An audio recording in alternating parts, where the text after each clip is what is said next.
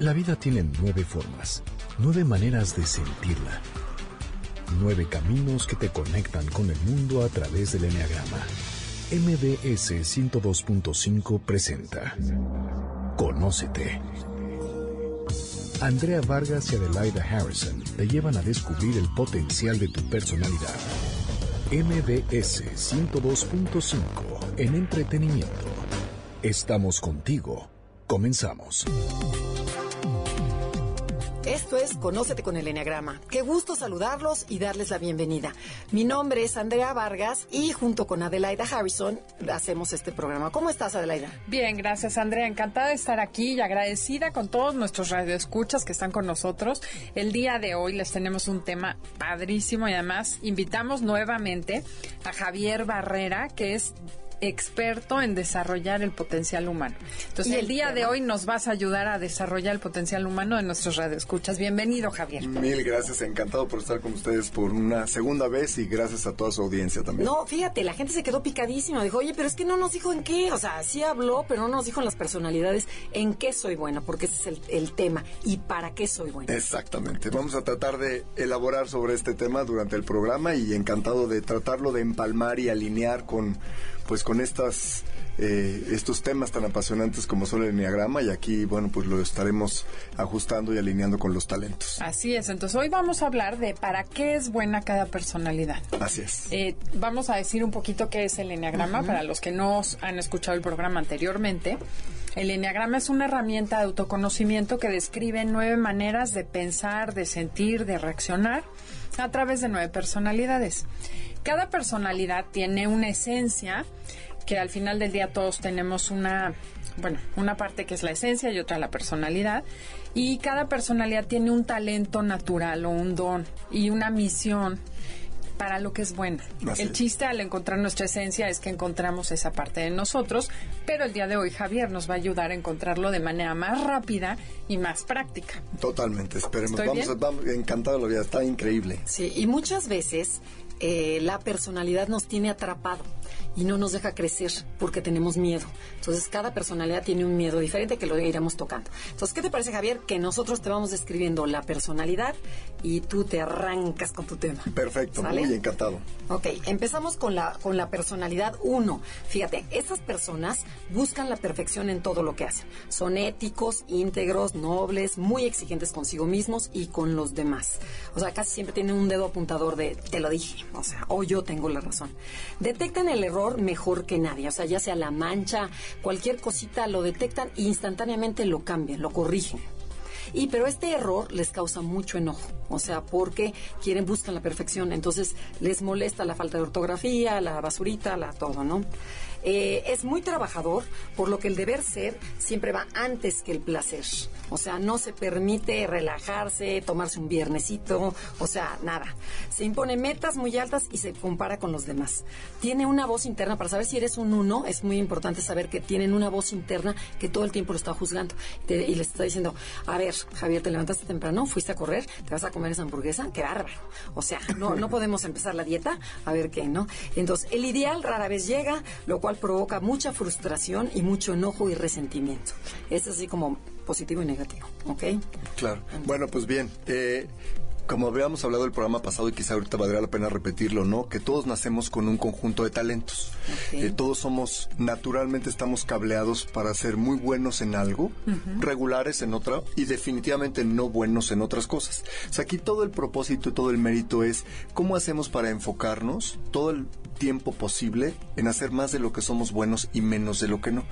En otras palabras, ¿cómo nutrimos lo que es un talento para volverlo fortaleza? en lugar de estar tratando de corregir una debilidad, que en el mejor de los casos me va a ser regular. Entonces, eh, hay muchas hablábamos de baterías psicométricas que miden estos talentos, pero en todas coinciden en que hay varias dimensiones. La dimensión de pensamiento. Por ejemplo, entrando a esta personalidad tipo 1, ¿no? Es alguien que tiene un conjunto de talentos dentro de la dimensión de pensamiento. Alguien muy analítico, muy disciplinado. Quizá lo describe la palabra de excelencia, que en inglés es como maximizer, ¿no? Pero por otro lado tienen este tema de creencia, ¿no? Este tema de que las cosas suceden por un fin mayor, ¿no? Tienen, tiene una gran necesidad de trascender. Entonces están mucho más en la parte de pensamiento, mucho más en la parte reflexiva que quizá en la parte de relación. Son personas que no son muy flexibles normalmente, ¿no? Son meticulosos, analíticos, tienden a ser objetivos y tienden a ser incluso poco generosos con sus comentarios, por no tratar de caer en lo en la subjetividad. A veces se les percibe fríos, ¿no? y yo lo que quiero puntualizar y preguntarles si en el enagrama también aplica, porque yo en mis talleres que casi casi abro con esto, ¿no?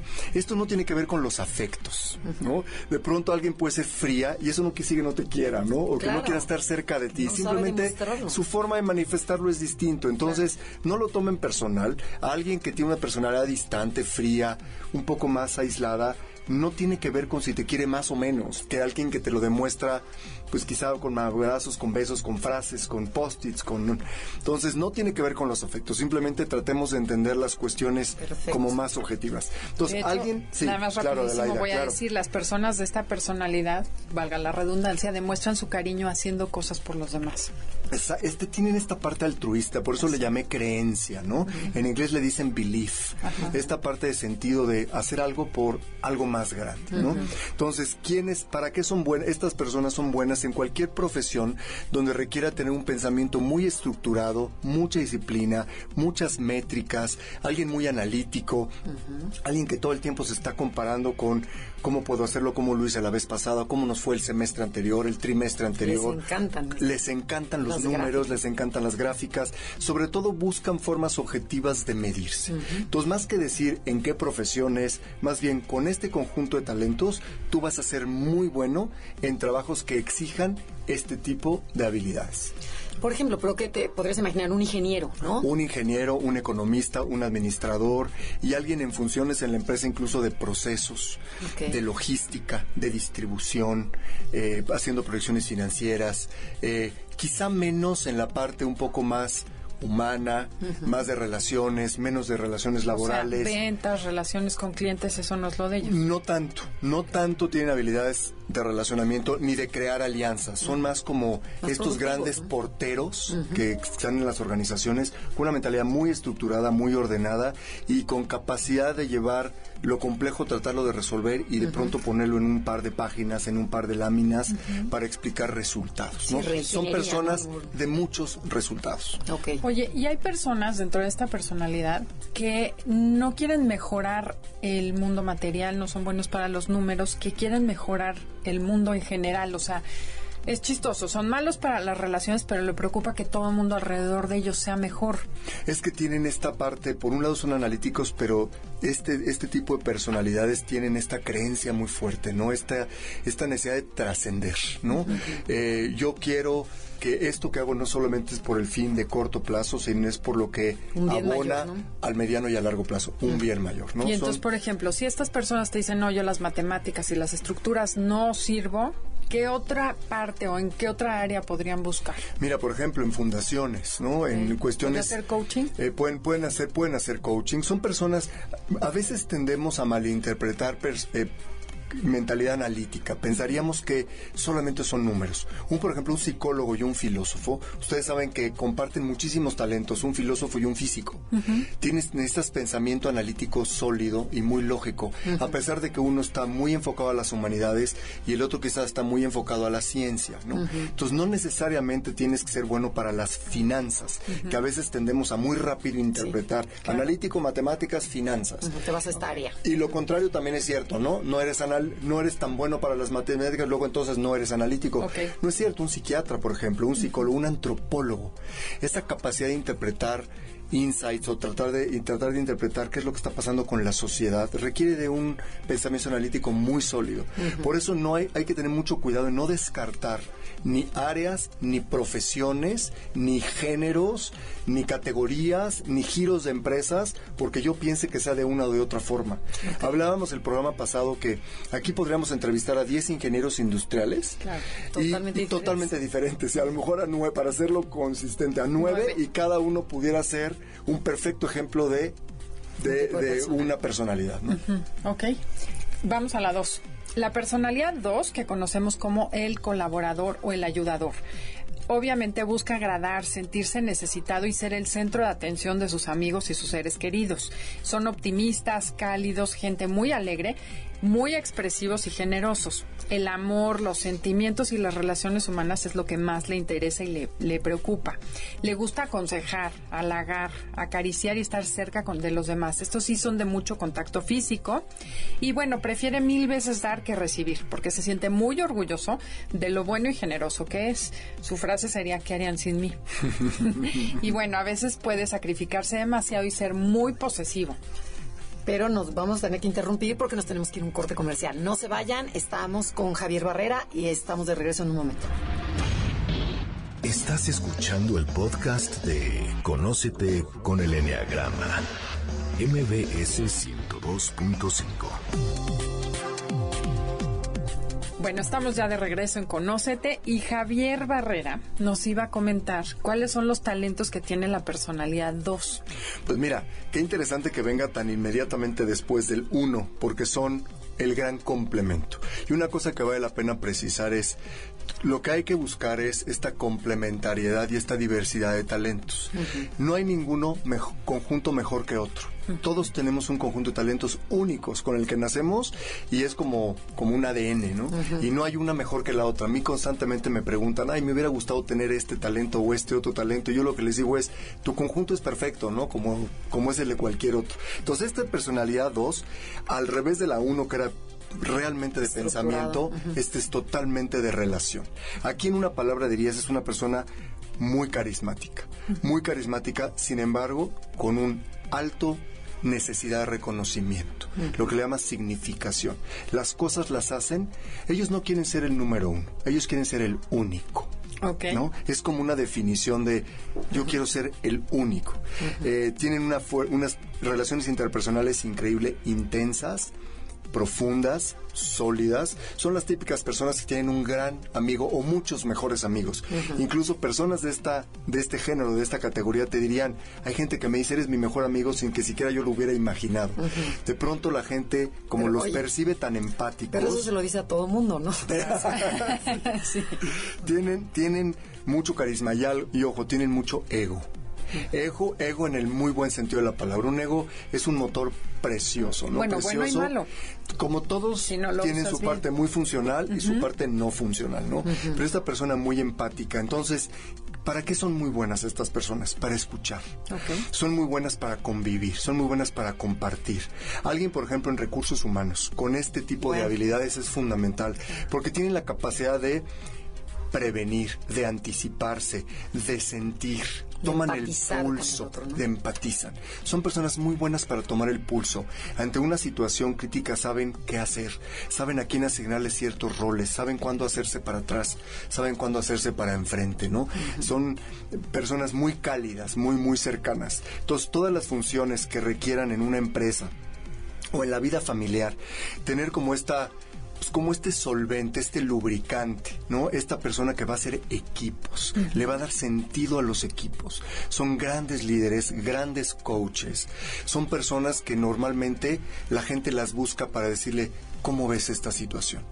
Aconsejame en esta situación, ¿no? Estoy viendo que las cosas no van por buen camino tú seguramente estarás viendo un ángulo que yo no veo. Son muy intuitivos los que tienen como este conjunto de talentos. Y fíjate, lo que hemos observado de la idea yo cuando vamos a dar los cursos a las empresas es que hace falta este tipo de personalidad.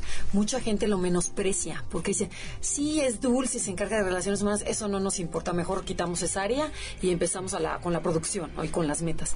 Y este decimos, es tan importante alguien que se encargue de la gente, alguien que vea, que apapache, que, que haga sentir importante a, todo que perteneces, que se pongan la camiseta, ¿no? Absolutamente. Y a veces no solo es con los colaboradores internos, es con los proveedores, es con los clientes, es con los aliados comerciales. es una persona perfecta para hacer estas negociaciones. Es el buen capitán, mal capitán, ¿no? Es esta, esta buena mancuerna para que compense de pronto personalidades más directas, más duras, eh, quizás hasta más toscas o bruscas, ¿no? Pero son personas fundamentales para generar alianzas, ¿no? Hay, hay directores generales de empresas, por ejemplo, un Jack Welch de GE tenía esta personalidad, ¿no? Tenía, si tú tuvieras que describir una palabra, dirías, era un líder muy carismático, ¿no? Juan Pablo II, que me dices, ¿no? Entonces son, son estos líderes muy importantes que mueven masas a través de influir desde la parte sensible, desde la parte eh, eh, suave, ¿no? Amorosa. Exactamente. Bueno, pasemos a la personalidad 3, porque luego nos entra la, prisa y qué tal las últimas las decimos, pero como taravilla. Bueno, la personalidad 3 se le conoce como el ejecutor. Estas personas lo que buscan es admiración, éxito y prestigio. Se parece un poquito a la que acabas de mencionar, pero estas son personas un poquito más frías. Son ejecutores porque realizan todo lo que se proponen. Son eficientes, prácticos, competentes, atractivos físicamente y seguros de sí mismos. Son esas personas que están como echadas para adelante. Eh, quieren ser el número uno también en todo lo que hacen, porque según, de acuerdo al Enneagrama, la que mencionaste anteriormente era como el número dos. O sea, no quiero ser la cabeza porque no me quiero que me critiques porque soy más cálido, entonces eh, no quiero caerte mal. En cambio, esta es más fría que dices, te tengo que correr, qué pena. O sea, vas para afuera. Es adicto al trabajo y siempre está deprisa. Es protagónico, vanidoso y es maestro de la actuación situación eh, usa diferentes máscaras para impresionar a los demás para, y lograr su aprobación, por supuesto, ¿no? Le importa el estatus y proyectar una imagen de ganador. Conozco, y ya sabes, name dropper y todo eso, ¿no? Con tal de llegar a la meta, se vuelve frío, insensible y puede atropellar o pasar sobre otros sin darse cuenta. Ah, pues mira, es una personalidad que tiene pues muchos talentos de influencia, ¿no? Yo te diría que en dos palabras lo definiría. Por un lado, tiene mucha autoconfianza. Es alguien que tiene una seguridad en sí mismo aplastante, ¿no? Envidiable. Y por otro lado, muy competitivo. Ahorita que decías, quiero ganar, claro, ellos quieren, el 2 quiere ser el único. Este tipo de personalidades quiere ser el número uno. y, pero solamente van a competir en áreas donde pueden ganar. Por otro lado, son personas que se estiran a tal grado que son logradores. Ellos quieren hacer más y más. Ellos están convencidos que cuanto más tengan que hacer o más tengan en su plato, más van a lograr y más eficientes van a ser. Son, son personas que tienen muchos talentos también de pensamiento, pero más que para la reflexión es para la influencia. Ellos les gusta ser reconocidos públicamente. Les gusta eh, que los mencionen, les gusta que les den comentarios muy generosos, llamar la atención, vamos a decir. Los reflectores. Les gustan los reflectores, les gusta llamar la atención, pero son personas con tal autoconfianza que efectivamente hay veces que los que tienen este conjunto de talentos te dicen, los ves entrar y los reconoces, ¿no? Tienen inmediato, en los, en los primeros 30 segundos o 60 segundos, tienen una vocación por enseñarte quiénes son, ¿no? Y pareciera que ya los lees de arriba abajo solamente con verlos, ¿no? Pero y a ver, ¿y qué hay en estas personas que a lo mejor te, te dejas llevar por la forma, más no por el fondo. A lo mejor te vende muy bien su imagen y habla muy bien y te vende, y, o sea, y se vende a sí mismo, y sin embargo, por dentro no es tan bueno. Es que mira, este tipo de personalidades son tan rígidas y tan exigentes con ellos mismos que, que inmediatamente perciben cuando hay algo que les está fallando y lo van a corregir. Son restauradores. Son increíbles para restaurar porque si tienen esta habilidad para saber no estoy siendo lo presente que debería, luego entonces tengo herramientas para enmendar lo más pronto posible. ¿no? Son personas que normalmente dedican poco tiempo a introspección. ¿no? Eh, parece que para eso no tienen tiempo, ¿no? acaban agotados. Estas personas achievers o logradores, pareciera que no se cansan. Sí, pero son personas que viven agotadas, ¿no? De pronto llega un momento en su vida que les tienes que poner un off porque no, no cesan de pensar y de... Ahora, son personas que en los equipos son los que te estiran, son los que te llevan a metas mucho más agresivas. motivan, son los que motivan, estimulan, tienen una gran energía, contagian entusiasmo, contagian energía y, y además son muy binarios a veces en sus comportamientos. Van a trabajar muy bien con aquellos que son sus pares y no tan, su, perdón, sus parecidos y no tan bien con aquellos que los tienen que jalar. Ahora, ojo, Aquí tenemos que pensar en la complementariedad de talentos. Alguien con, como describieron ustedes, uno o tres, con un dos, es una combinación que se potencia de manera muy importante, ¿no? Se vuelve un efecto multiplicador, porque todas estas áreas que tú dejas desiertas, llega el dos y te las va a componer, te las va a remediar, te va a crear contexto. Entonces, es bien importante que, reconozcamos en los demás aquello que nosotros no tenemos y estemos conscientes que no lo tenemos todo. Ni lo tenemos todo, ni lo podemos hacer todo. Y que vamos a ser mucho más eficientes conforme mejor nos complementemos con aquellos totalmente opuestos a nosotros. Por ahí yo he estudiado mucho las parejas. Normalmente buscamos a alguien opuesto a nosotros, pero contratamos a alguien parecido. Fíjate qué cosa tan interesante, ¿no? Tú piensen en parejas que se te vengan a la mente y dirías qué opuestos son, ¿no? Sin embargo, en los equipos de trabajo de pronto se empiezan a mimetizar, porque te es más cómodo contratar a alguien parecido a ti. Un analítico quiere contratar a otro analítico, ¿no? Y entonces los equipos empiezan a aparecer. Entonces empiezan a destacar fuertemente en una dimensión, pero a quedarse muy poco balanceados en otro. Por eso aquí es donde entra áreas de capital humano o los números dos que te dicen, no, aquí en este equipo hace falta alguien que los haga incluirse, alguien empático, alguien que adivine, alguien que prediga qué puede pasar y que cree estos contextos. Claro, además es bien importante que sobre todo los jefes se den cuenta de ello, porque nos pasa que llegamos a las empresas y lo único que hacen es justificar por qué no tienen esos otros estilos de personalidad. Entonces, bueno, el primero que tiene que ver que se tiene que complementar es el dueño de la empresa o el director general. Exactamente. Bueno, vamos a la personalidad 4. El 4 busca ser diferente y los voy a dejar así porque nos tenemos que ir a un corte comercial en cuanto describamos esta personalidad. Eh, buscan ser diferentes y originales, los conocemos como los creativos, le atrae la naturaleza, la belleza y lo auténtico, se sienten incompletos, algo les falta para ser felices, siempre ven el pasto del vecino más verde, añoran lo que no tienen y no valoran lo que sí tienen. Eh, son personas muy creativas, enigmáticas, románticas, hipersensibles, muy intuitivas, más, mucho más que el 2 todavía, y muy apasionados.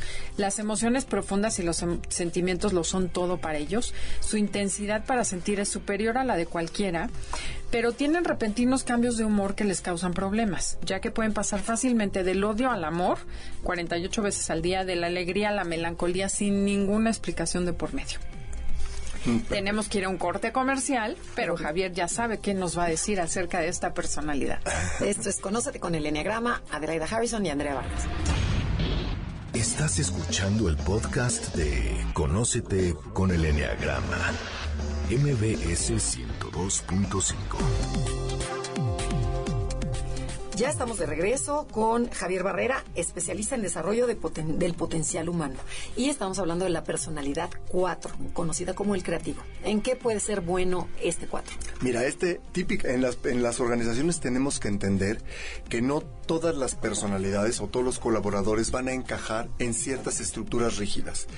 Esta persona sería muy infeliz en un ambiente muy estructurado.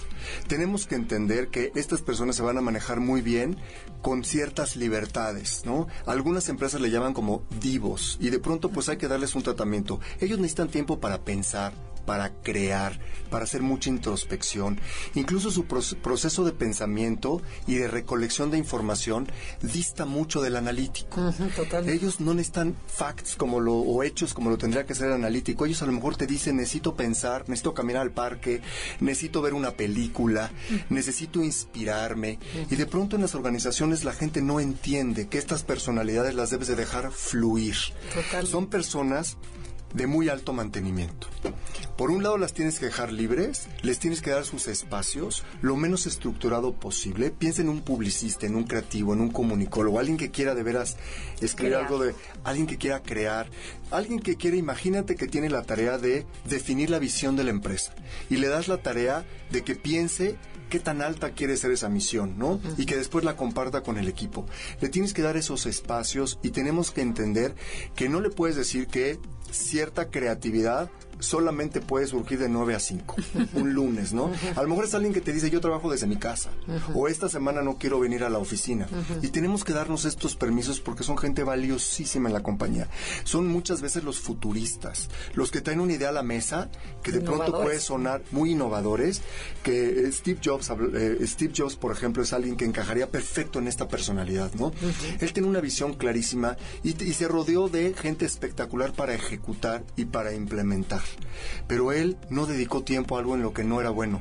Él tenía un gran talento de visión y una gran creatividad apalancada en tecnología. Él primero pensaba lo que quería y después veía cómo lo podía. que, era, el gordito, ¿no? Que era el técnico, su socio, que se encargaba de toda la, parte técnica. Entonces yo creo que en la sobre, alguien eh, eh, creativo no solamente es que sepa diseñar arquitectura, para todo necesitamos cierta creatividad. Un financiero puede ser muy creativo para reestructurar una empresa. Tú imagínate los esquemas que requieres planear y crear para poder ofrecer una opción de reestructuración. Es bien importante que, que la creatividad entendamos que aplica para todas las disciplinas. Entonces, esta personalidad también va a resaltar mucho en las organizaciones. Normalmente las vemos en áreas de marketing, en áreas de diseño, en áreas de diseño de producto, de diseño de interiores. Son más como los artistas también, ¿no? Que tienen estas emociones envueltas en su creatividad. Son muy intelectuales, cultos, eh, especialistas en algo y, y fundamentales en la empresa porque también le dan, pues le dan esta otra dimensión que a veces lo rígido, lo frío, los números no te dan, ¿no? Exactamente. Y que también son personalidades que muchas veces por ese motivo se quedan fuera de una empresa y la empresa se, se evita o se priva de tener estos beneficios. Exactamente. Volvemos, fíjate, conforme vamos avanzando, qué maravilla es entender la diversidad de talentos. Ojalá en las empresas estuvieran presentes tipologías de las nueve. Ojalá estuvieran presentes todos, porque todos van a aportar algo distinto y esa eso es lo que crea los equipos de alto desempeño. esa diversidad, la diversidad es la, riqueza. Y además es que algo que hacemos nosotros en la empresa es llevar el enneagramiento, decimos, ok, ya tienes a tu personal y no vas a contratar más gente para que tengas un 2 o un 4 pero si tú eres 3 y tienes a la 4, puedes suplir esa energía, pero hacerte consciente de que necesitas tener esa visión dentro de la empresa, que es lo que manejamos los nueve dominios. Entonces, como un checklist, esto necesito tener, quién lo puede dar y generarlo en la empresa. Ahora, si tenemos un minuto, ahí me gustaría eh, sugerir así como un tip, es todos tenemos no solo el derecho, sino la obligación de revelarle a nuestros jefes o a nuestro equipo de trabajo quiénes somos y qué pueden esperar de mí y qué no pueden esperar de mí. Háganlo. ¿Qué esperas de mí? Pónganlo en un papel, pónganlo en blanco y negro. Es importante que, que yo sepa qué esperas de mí para que yo esté comprometido. Y si tú estás esperando algo que yo no te puedo dar, también es momento de revelarlo. a lo mejor esta no es justamente, no es lo mío, ¿no? Ok, no, bueno, y eso se aplica a todo, ¿eh? A la familia, a la familia, a las parejas, con los hijos. si dejáramos o le dijéramos a los hijos lo que esperamos de ellos. Exactamente. Hay que hacerlo, el ejercicio. Bueno, pasemos a las cinco, pues si no nos va a dar tiempo. La personalidad 5 se le conoce como el observador. Estas personas, fíjate, buscan entender cómo funciona el mundo que los rodea. Son observadoras, calladas, objetivas, analíticas y tienen una mente muy clara. Les apasiona el conocimiento. Y si algún tema les interesa, se vuelven especialistas. Eh, son reservados se retraen, se aíslan porque se sienten que la gente los invade y los asfixia. Les cuesta mucho trabajo participar, relacionarse, comprometerse, o sea, puesto al número dos que tanto mencionaste, ¿no? Les cuesta trabajo abrazar, expresar, tocar sentimientos. Viven en su mente. Les gusta ser autosuficientes y estar solos, pues ahí se sienten seguros, se recargan de energía, investigan, crean, sintetizan, reflexionan y se divierten muchísimo estando solos. Ah, mira, pues mira, este obviamente, por lo que acaban de describir y por supuesto que empata con, con estas baterías psicométricas de talentos, tiene muchos talentos de pensamiento. Aquí yo te diría que es, la definición es alguien prudente. ¿no? Alguien que toma, no, no, toma necesariamente muchos riesgos, alguien que no se avienta a la primera. Es una personalidad que leería las instrucciones antes de empezar a operar un aparato, ¿no? Es muy estudioso, muy introspectivo, le gusta el aprendizaje por el aprendizaje, pero también por el proceso de aprendizaje. Disfruta de este proceso de aprendizaje. Son personas que coleccionan conocimiento, entre otras cosas. Son personas que seguramente tú les preguntas y van a coleccionar algo. Timbres, estampas, viajes, pero sobre todo coleccionan conocimiento. Son alguien que incluso libros, ¿no? Siempre tienen algo a la mano y no se les cuesta mucho trabajo desapegarse porque siempre piensan que lo van a necesitar en algún momento. Entonces, incluso son personas muy generosas cuando se trata de referirte a alguna bibliografía te oyen hablar de algo y te dicen... Bibliografía más, no su, conocimiento. No su conocimiento, bibliografía, ¿no? ahí lo puedes encontrar. Exactamente. Hay temas que puedes encontrar en este lugar. Son personas que típicamente encontrarías en áreas de investigación. Totalmente. Que requieren de un trabajo independiente, con poca interrelación, poco multidisciplinario, ¿no? Son personas normalmente aisladas, ¿no? Pero con un conocimiento muy profundo. Y en las áreas de finanzas se requiere de mucha investigación, en las áreas de mercadotecnia, en la parte de investigación de mercados, en la parte humana, toda la parte de antropología, antropológica, toda la parte de filosofía. Tiene mucho que ver con esta introspección y esta, esta necesidad de coleccionar eh, conocimiento. Son personas ejemplo, ¿esta lo pondrías como un director de empresa? Mira, volvemos al tema, cualquiera puede ser un director general de empresa, sí y solo sí entiende que tiene que complementar a su equipo con lo que él no tiene.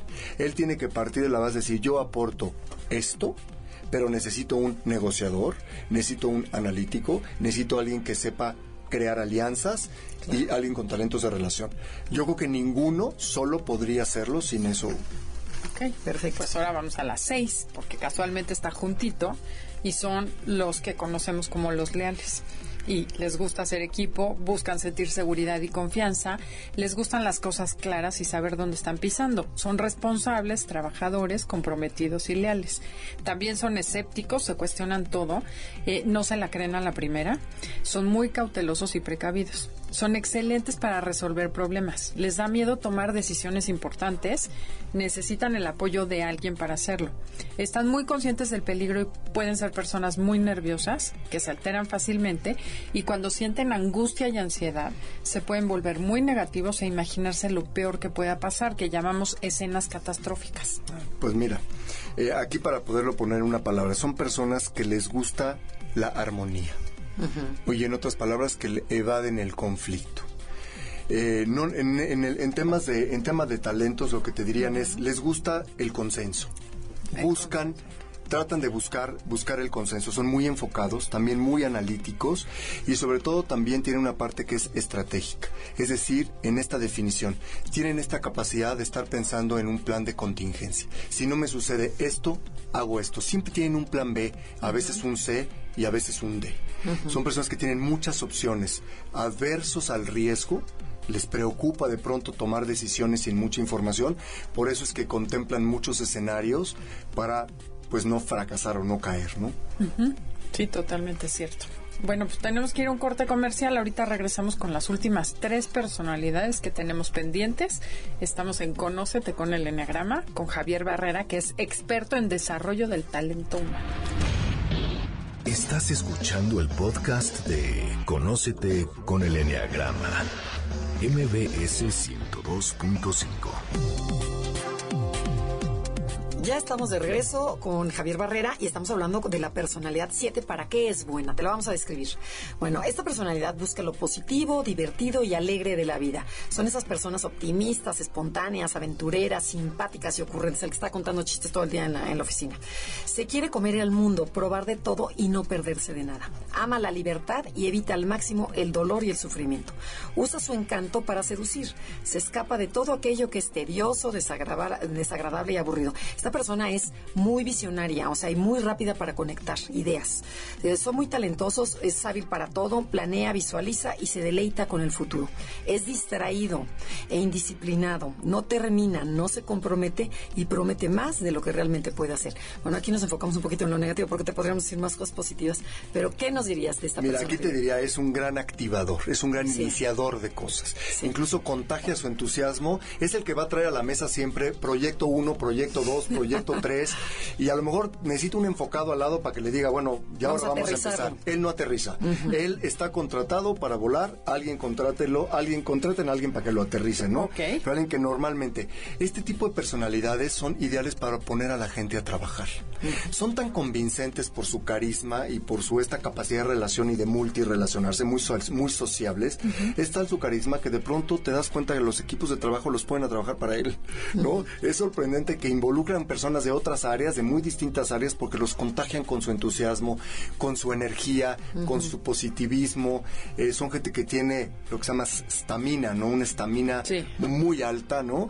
Y además con esta pues con esta Alegría, frescura, con ¿no? esta frescura, con esta forma muy muy positiva de ver, ¿no? Entonces son gente futurista también, son gente que imaginan porque traen proyectos a la mesa. Son de estas personas ideales en los equipos para que te digan qué está haciendo la competencia, qué podemos hacer mejor. Ahora vamos a inventar esta aplicación y cada quien con su formación profesional, si es de tecnología te va a sugerir cosas, pueden o no funcionar, pueden o no estar en el correcto tiempo, pero van a ser unos grandes generadores de ideas. Ok, ¿y dónde lo encontrarías esta personalidad? O sea, ¿en dónde Mira, crees que estaría? estas personalidades en desarrollo de productos, en mercadotecnia, en tecnología son increíblemente eh, buenos, sobre todo en desarrollo de productos, ¿no? En En redes parte, sociales, ¿no? Redes sociales, en comunidades, son personas que van a hacer cosas a través de los otros, te repito, son de estas de estas personas que van a crear un network, van a crear un eh, de- equipos, una red muy poderosa al lado de ellos para conquistar una idea, ¿no? Y van a son grandes vendedores, ventas, Exacto. son grandes vendedores. Por ahí va, ¿no? Las ventas, te Es van a convencer. ventas, te van a convencer. Como dice, te van a vender hielo a los esquimales. Así es. Bueno, vamos con el 8, que es el protector o el jefe.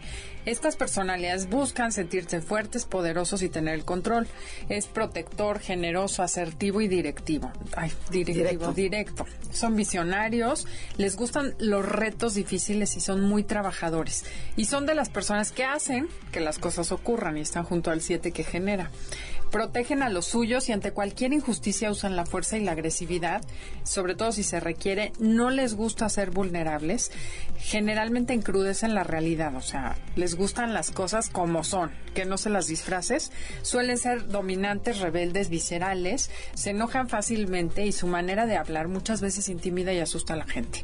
Y su problema es el exceso, la intensidad y además no, no conocen ni los límites, ni la culpa, ni el miedo. Pues mira, este sí está de todos, yo creo que es de los más alineados porque tiene todos los talentos de influencia, ¿no? Es alguien eh, que tiene una, en una palabra, mando. Y mando es esta capacidad de llegar al punto A al punto B muy rápido. Son personas que se les percibe muy directas. En ocasiones, si es alguien que tiene mucho mando y no es empático, puede ser brusco. Puede no estar pensando que está atropellando los sentimientos de los demás, ¿no? Alguien, por ejemplo, empático junto a alguien que tiene mando es fabuloso, porque el mando no tiene no va por rodeos. Va directo. Cuando tú dijiste asertivo, es una perfecta forma de decirlo, ¿no? Tienen esta gran capacidad para transmitir, para transmitir su mensaje. Eh, por otro lado, tienen esta gran habilidad para desarrollar identificar y desarrollar los talentos de los demás. Es el cuate que diría, tú eres bueno para esto y te voy a poner a hacer más de esto. Se Son grandes, ¿no? se empo- empoderan. Cuando has escuchado a alguien que asigna roles, Ajá. esta personalidad es poderosísima porque tiene esta intuición para saber, tú eres muy bueno para abrir puertas, tú eres muy bueno para negociar, tú eres muy bueno para cerrar, tú eres muy bueno para presentar. Tienen esta gran capacidad y se apasionan por desarrollar los talentos individuales de su equipo. Normalmente son gente que tiene equipo muy leales, ¿no? Sí. Eh, Muy comprometidos, muy, muy comprometidos con ellos, a pesar de que se puedan percibir tan rígidos, Tan tan, duros. directos, Tones. tan duros, ¿no? Pero en ocasiones cuando tú entiendes, volvemos, que no tiene que ver con los afectos y que si está al lado de alguien, un 2, por ejemplo, que estuviera cerca de estas personalidades, tú te imaginas lo que sería, porque finalmente él no tiene la habilidad para hacer las cosas con cuidado, porque no es su talento. Pero si hace las cosas correctas y además con cuidado, imagínate cómo se expone No, el bueno, resultado. bueno, bueno, bueno. Sí, gran personaje. Ok, eh, pasemos a la personalidad 9. Eh, se le conoce como el mediador. Ah. Busca mantener la paz y la armonía a cualquier precio. Es mediador, tranquilo, adaptable, sencillo y muy querido. Rara vez se enoja y cuando lo hace explota. Cede y complace con tal de evitar el conflicto. Minimiza los problemas y deja que se resuelvan solos. Tiene dotes creativos. Le gusta la comodidad, la rutina y vivir muy bien. Se olvida de sí mismo y se deja llevar por los gustos y necesidades de los demás. Es terco, distraído, se pierde, se duerme en lo trivial y deja de hacer tareas importantes que puede hacer hoy. Pues mira, esta es una personalidad que tiene talentos de influencia y talentos de relación. Esta se describe como alguien flexible. ¿No? Totalmente. Va, es alguien que, por ahí de alguien decía, no, yo con el puro abuelito llego, ¿no? alguien que puede nadar de muertito, que es muy importante para compensar en las organizaciones, sobre todo cuando hay un alto vapor. Son estas personas que te dicen, no pasa nada, ¿no? Ahí voy. A pesar de que pareciera que se les pasa el alma por el cuerpo, son personas que en lo importante van a reaccionar. Lo demás lo van a filtrar, lo van a filtrar por otro tipo de cosas. Son, son personas que son muy buenos para hacer arbitraje. Hay muchos abogados que tienen este talento que requieren de poner de acuerdo a dos partes, ¿no? Incluso partes totalmente eh, opuestas, ¿no? O, o, con posturas totalmente polares, ¿no? Son muy buenos árbitros porque no van a agarrar partido. No suelen ser pasionales, ni personas muy apasionadas, ni para lo bueno ni para lo malo. Por eso se les llama como prudentes, flexibles, no son competitivos. Otra vez el tema de en qué lugar quedaste. No les importa. Y ojo, cuando tengamos un hijo, y esto para los papás, ¿no? Hay muchos, muchas personas, me imagino, y no sé qué porcentaje están divididos en cada uno, pero seguramente tendremos algún hijo que no compite. Un hijo que, que no le importa ser el mejor o estar en, el, en la tribuna o no tiene esta energía, y, pero tiene estas enormes cualidades, ¿no? Seguramente hace un gran conciliador, ¿no? Y el papá Qué está importante es, frustrado. el papá está frustrado, ¿no? Claro. Qué importante en las empresas tener un árbitro, un conciliador, alguien que va a balancear de pronto cuando hay demasiado vapor en la empresa o demasiado estrés, es alguien que va a entrar a nivelar, a, a- a balancear y, eh, y equi- eh, nivelar la cancha, ¿no? No, buenísimo. Hijo, sí, yo soy esa. Me quedé oyéndote porque dije, sí, soy Esa es la personalidad de No, Adelaida. es cierto que muchos papás se desesperan con los niños, porque estamos como viendo adultos, pero con hijos que no son lo que ellos esperarían. Exactamente. Hay que, hay que hacernos mucho esa pregunta, ¿no? Si tú tienes al hijo que, uno, el, el que es lo que tú hubieras querido ser, o el que no, no tiene los talentos que a ti te funcionaron para tener éxito. Yo he escuchado papás decir, es que a mí lo que me ha llevado al éxito es ser competitivo. Yo les digo, sí, a ti, porque tú tenías el gen de ser competitivo. Pero tú imagínate que le pides a alguien que sea competitivo con alguien con un gen que no tiene. Él tendrá que encontrar cuál es el de él para ser exitoso. No te hizo a ti genéricamente exitoso ser competitivo. Lo que te hizo exitoso es apalancarte en lo que sí tenías Claro. y no en lo que no tenías. Entonces, reforzar tu potencial y lo otro, complementarlo, ¿no? Complementarlo. Con, ayuda. Que ahí, bueno, pero yo ahí estoy un poquito en desacuerdo porque dices, este, a lo mejor soy buenísima para algo y soy muy egoísta. Dices, bueno, también trabaja en la parte de egoísta, ¿no? Mira, como decíamos en el programa pasado, ¿no? Hay cuatro cosas que hacer con las debilidades. Uno es mejora un poco. ¿No? Volvemos al tema. Puedo poco. decir, soy indisciplinado y todo el mundo tiene que convivir conmigo. Ajá. No, no, tienes que Yo vivir llego tarde a en un partes, cierto ¿no? civismo y tienes que mejorar un poco. Complementalo con algún talento dominante. Ok. Complementalo con alguien que tenga ese talento que tú no tienes o simplemente abandona. O sea, también llega un momento en que tienes que decir yo no soy bueno para esto, no es una función ni que disfrute, ni que haga bien, ni que sobresalga, ni que me reconozcan por ello. Luego entonces, abandónala. ¿Sí? Pero volvemos al tema de las de hay que balancearlo y terminar si el 80% de tu vida haces más de lo que eres bueno, estás muy bien, estás en la parte más alta de la curva, ¿no? Porque claramente todos, pues 20% de las cosas que tenemos que hacer, pues las tenemos que hacer aunque no nos gusten y eso es eso es la Parte de la realidad. ¿no? Eso es parte de la vida. Aún los grandes artistas pues tienen que negociar con sindicatos y tienen que negociar con Claro, tienen que hacer algo de ventas que probablemente no les guste, pero vamos a tratar de movernos entre el 70 y el 80% de nuestra vida útil que la hagamos apalancando nuestras Oye, fortalezas. Javier, una pregunta. Por ejemplo, ya la gente nos escuchó y dice, yo quiero ayudar a mis hijos a que encuentren sus talentos específicos, porque bueno, los relacionaste con la personalidad, pero ¿cómo hay algún lugar donde puedan ver cursos, las listas o ¿Qué pueden hacer? Uno, que donde das cursos y dos, que si hay una página de internet, un libro donde vean la lista de talentos para que cada quien vaya descubriendo cuáles son los... Qué bueno que lo, que lo dices. Yo doy cursos, y doy talleres a jóvenes y a papás eh, y también doy conferencias. Eh, me pueden encontrar en mi Twitter, en donde publico muchas de las de los talleres que voy a dar, que es arroba JAD de Javier, B-A-R-R de Barrera, o sea, arroba halfbar. Y tengo una página de internet con un blog con muchos artículos que se llama, está en www.yparaquesoybueno.com. Ahí les doy toda la información que necesiten y los redirijo hacia pues literatura, artículos o incluso baterías psicométricas que pudieran aplicar. Qué padre. Y bueno, y es para jóvenes, para adultos y para todo tipo yo, de personas. Es para, yo, a ver, yo, yo, yo diría, ¿quién no quiere saber para qué es bueno? Y no hay edad para decir yo ya, ¿qué más da para qué soy bueno?